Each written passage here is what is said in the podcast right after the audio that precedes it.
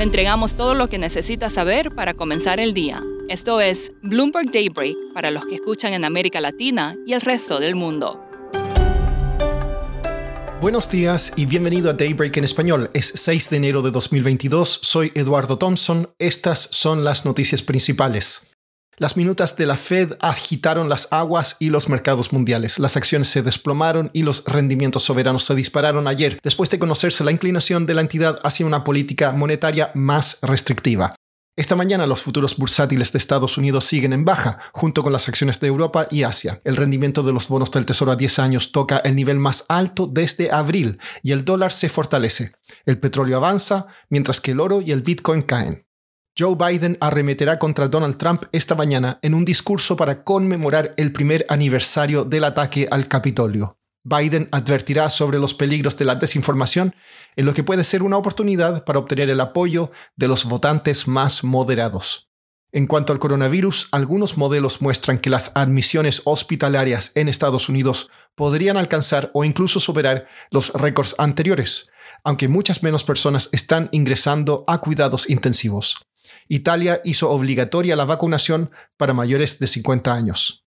México recompró más de 2.000 millones de dólares de bonos antiguos denominados en dólares utilizando los ingresos de su venta de bonos de 4.100 millones de dólares del martes. Con este acuerdo, la nación cubre el 57% de sus necesidades de financiamiento externo para este año, según un comunicado del gobierno algo de respiro inflacionario. Los precios mundiales de los alimentos cayeron en diciembre por primera vez en cinco meses con una disminución de 0,9%. Esto se debe a una baja en los costos de los aceites vegetales y el azúcar.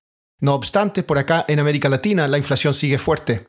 En Colombia, los precios al consumidor acumularon un alza a diciembre de 5,62% en los últimos 12 meses, por encima de lo previsto y su mayor nivel desde 2016.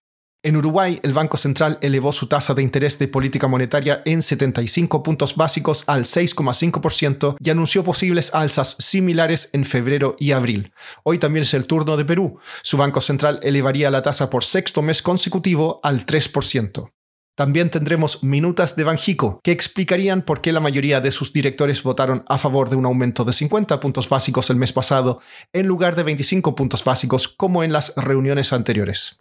En Argentina, el ministro de Economía Martín Guzmán dio detalles ayer sobre las negociaciones que tiene en marcha con el Fondo Monetario Internacional. Quedó claro que llegar a un acuerdo final no será fácil. Ignacio Oliveradol, periodista de Bloomberg News en Buenos Aires, nos comenta.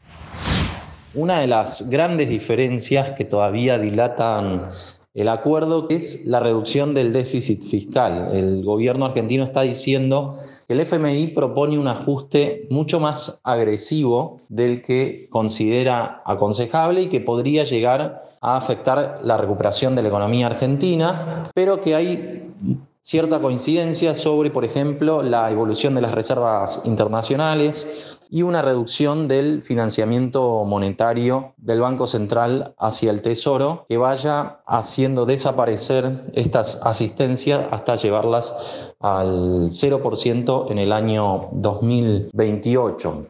Ignacio, ¿a qué crees que estarán prestando más atención los inversionistas eh, tras estas declaraciones de Martín Guzmán? Algunos puntos para destacar de la exposición de Martín Guzmán sería la enorme diferencia que todavía existe sobre la velocidad del ajuste de Argentina, es decir, sobre la reducción del déficit fiscal.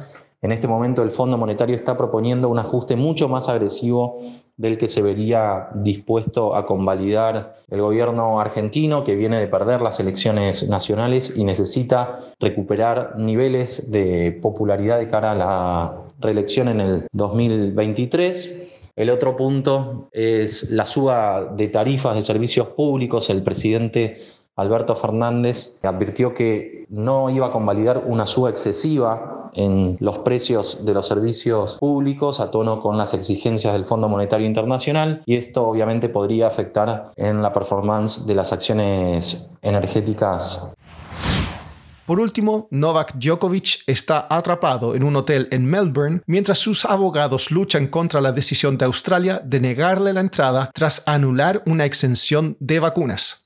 El jugador no ofreció pruebas suficientes para ingresar al país bajo las reglas actuales, dijeron las autoridades. Djokovic busca un récord de 21 victorias de Grand Slam. Eso es todo por hoy. Soy Eduardo Thompson. Gracias por escucharnos. Para conocer todas las noticias que necesita para comenzar el día, revise Daybreak en español en la app Bloomberg Professional. También puede personalizar Daybreak para recibir las noticias que desee. Eso es todo por hoy. Sintonice mañana Bloomberg Daybreak